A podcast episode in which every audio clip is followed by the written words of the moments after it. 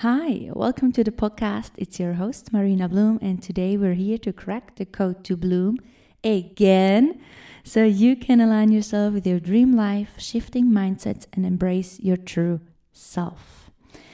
It's again Sunday, and as you know, I post every Sunday at 4 p.m. a new podcast, and I decided to just do it exactly the same way as I did it last week, where I just wrote down some topics that I feel uh, that are important to me and that lay on my heart.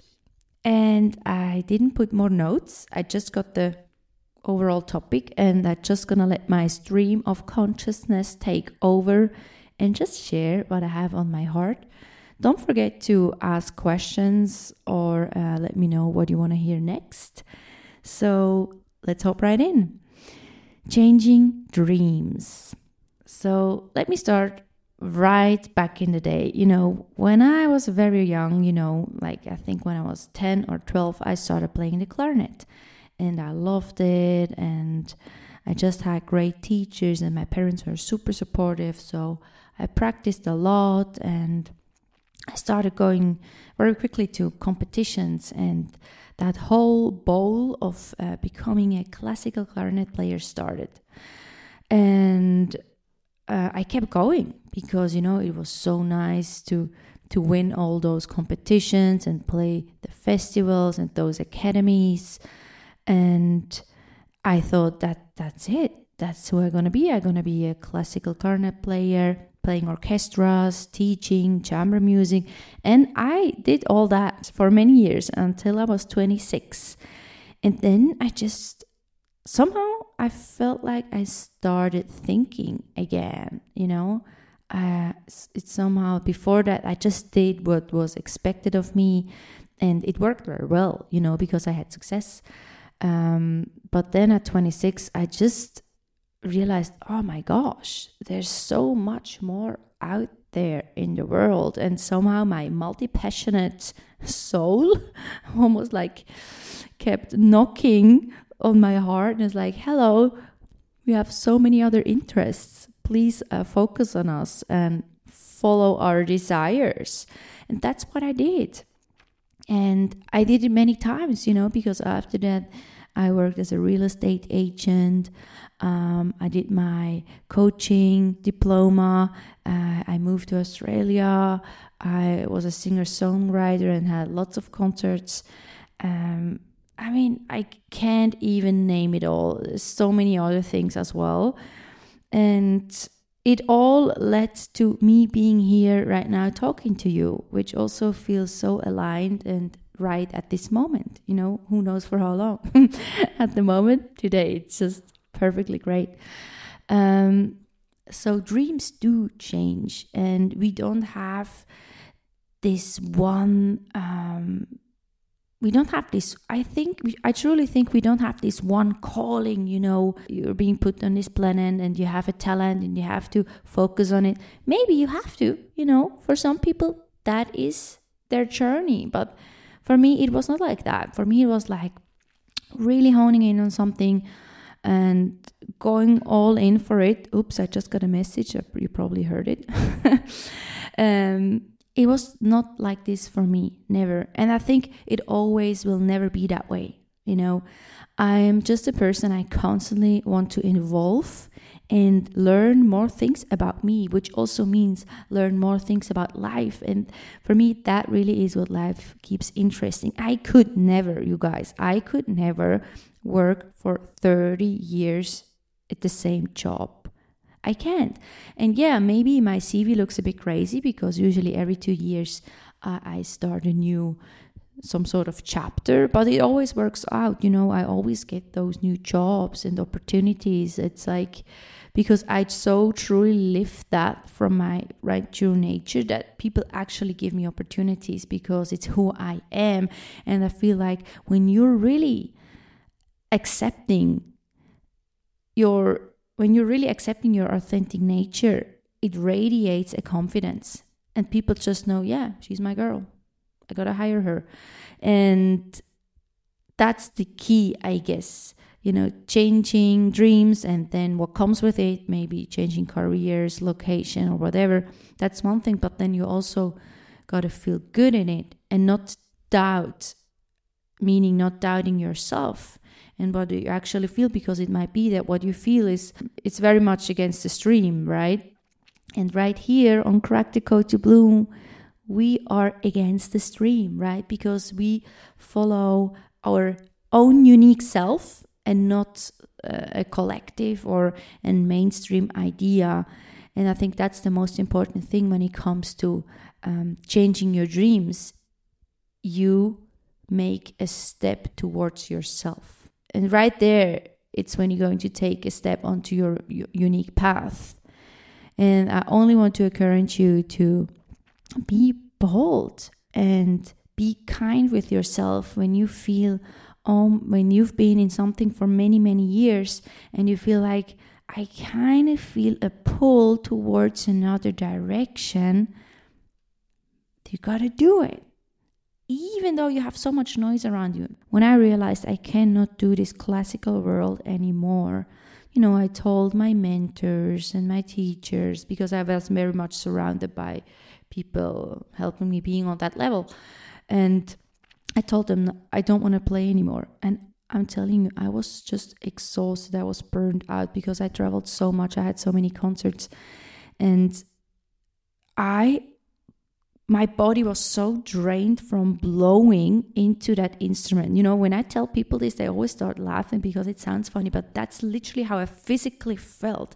I was exhausted to blow I blow into that instrument because it's so much strength needed to just having that technique and sound and playing by memory and all that. So I told them I don't want to do that and they were shocked. They were like, "How could you do that? You have all that talent, you have everything you got." And I was so dead inside at that point. Like I let them talk and I stopped anyway. So another message got in. I'm very sorry for the ping. and I didn't know who I was anymore. I just knew that I am not what I used to be. And honestly, that season, that very moment of, you know, you're not what you were, but you don't know what you are yet, will become is very uncomfortable.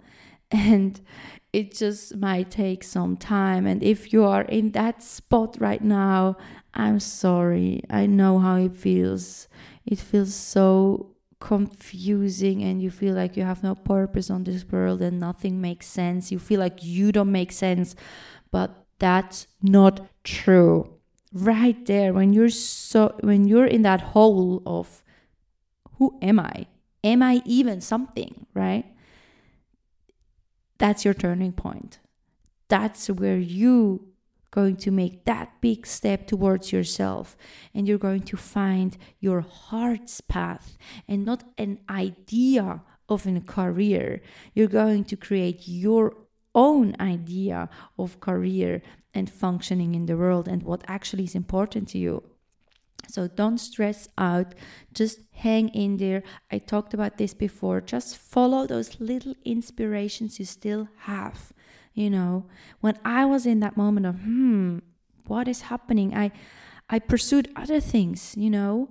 Um, in my minor, I studied culture management. I did an internship at a at a festival academy kind of thing in Germany, and I just it was just healthy for me to just get to talk to other people, hear other people's minds, and just also leaving the old environment. I feel like that's very important. Start talking to new people. Stop talking to the people who knew the person you were back in their life. You know, for me, I stopped talking to people who were still in the classical world. I stopped talking to my mentors and just anything that belonged to this music career and I branched out. I branched into different mindsets, different opinions. E- like even the internship was not in Switzerland, was in Germany. So that helped me so much because when you're tapping into a new environment, even better, eh, into a new country, even, right? You're like a new blank paper. And as a new blank paper, not only you get to know new people, you also get to know yourself fresh. You realize, ah, here I can be like this. Ah, I actually like to talk like that. And that's the way I appreciate a conversation. So you just realize a bit more who you are and what you need. And before you know it, the next opportunity comes up, which is going to lead towards a much happier life experience. And that's what we're here for. You know, we're here for to be happy and not to be uh, successful. And that sounds dumb because we all want success. And I think we also all deserve success. But in the end, uh, maybe you experienced that as well. When I was super successful in my music career, I was not happy and I threw it away because what my heart and soul truly wants is just satisfaction, happiness, freedom, peace, and not fame or money. You know, I just want inner peace and ease. That's what I'm here for, and that's what I'm working towards so much to changing dreams. Let me know if you got questions. But when you are working towards a change, you're, you know, in this phase of, okay, I'm a bit confused and I need to move on and how to make it happen. And for that, you gotta come into the present moment because right here in this moment, you are going to impact the future. You know, I always bring the same example and it just makes super sense. You know, when you want to lose weight, it doesn't make sense if you go out there and buy clothes with a smaller size. It makes sense that you get up every day and move your body, get in a workout. And doing this every day, that consistency is going to create the body you want. And it is like this with everything. You know, when I started my um, sound healing classes here in uh, Zurich, there were moments where very little came, maybe one or two, and I just kept going, you know. And I just so much trusted into the universe that when only little people come, that's what just needed. That's what I needed because I was not capable to handle uh, a bigger space. The person who came really needed that one on one intention. And I just hone into it. I accepted that what is in that moment is just right. And honestly, I think that's the truth, you know. Um, and I feel like the the more uh, healed I became into my own confidence and the way uh, I do things, the more people came because I was able to handle it as well. So we can trust that where we are right now is just right, even if you feel like lost and you know the past is not what you are anymore and the future is just so blurry you that you don't even know what is right for you that that is also just perfectly right but as long as you're able to show up for yourself daily, you know, grabbing that journal, listening, interacting with people who inspire you, interacting with content that helps you out, showing up for your body, eating healthy. That is what's going to like catapult you onto the right path, right? And you will also notice in that moment of confusion there are going to be people that believe more in you than you believe in yourself. And these are like your earth angels. I truly believe that. Like, I have earth angels. I am an earth angel to other people, and you have other earth angels. so, we all have those people who are just there. They magically appear. Maybe you don't even know them very well, you know, um, but they say things that just hit home. They just hit you deeply in your heart, and it just gives you that hint of inspiration you just needed. when I think about it, I have so many earth angels, but there was one distinct moment when I uh, a couple years back, I went through a big breakup, and I knew singer songwriting is just not filling up my heart. Giving concerts on that level is just not like feeling impactful to me. You know, I just wanted to see people transform and not just get applause. It just felt so empty to me and in my heart. Anyway, there is this earth angel. Let's call her. No, I can say the name. It's Stacy from Australia, my friend. She's amazing. And if you're listening to this, you know I love you. And she, when I was in this confused phase, she kept having dreams about me doing sound healing classes, producing um, meditative sounds, uh, sharing it with the world. And when I when she told me that, I felt like she's delusional because I was in such a depressed phase that somebody saying stuff like that feel not very believable. But also it stuck with me. It got it gave me that hope. And that's what earth angels do, you know they give you that little bit of hope. You just need to move on to take that next step.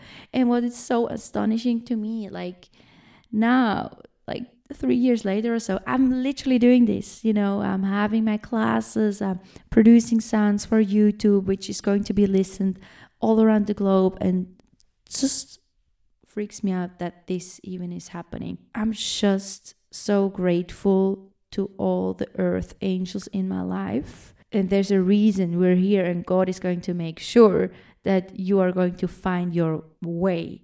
So don't give up and don't be frustrated. Just soak up the inspirations you can. Maybe they're coming from people, maybe they're coming from a new experience. But just know being in a confused spot means you are going to take a big step towards your heart's path. And right there is that satisfaction, happiness that you crave. So let's leave it at that for today. Thank you so much for listening and being here. We'll see what I'm going to talk about next week. I never know. You know, it's very much always things that inspire me and talks or stuff that's right in this moment on my heart. And I'm going to talk to you soon again. Bye.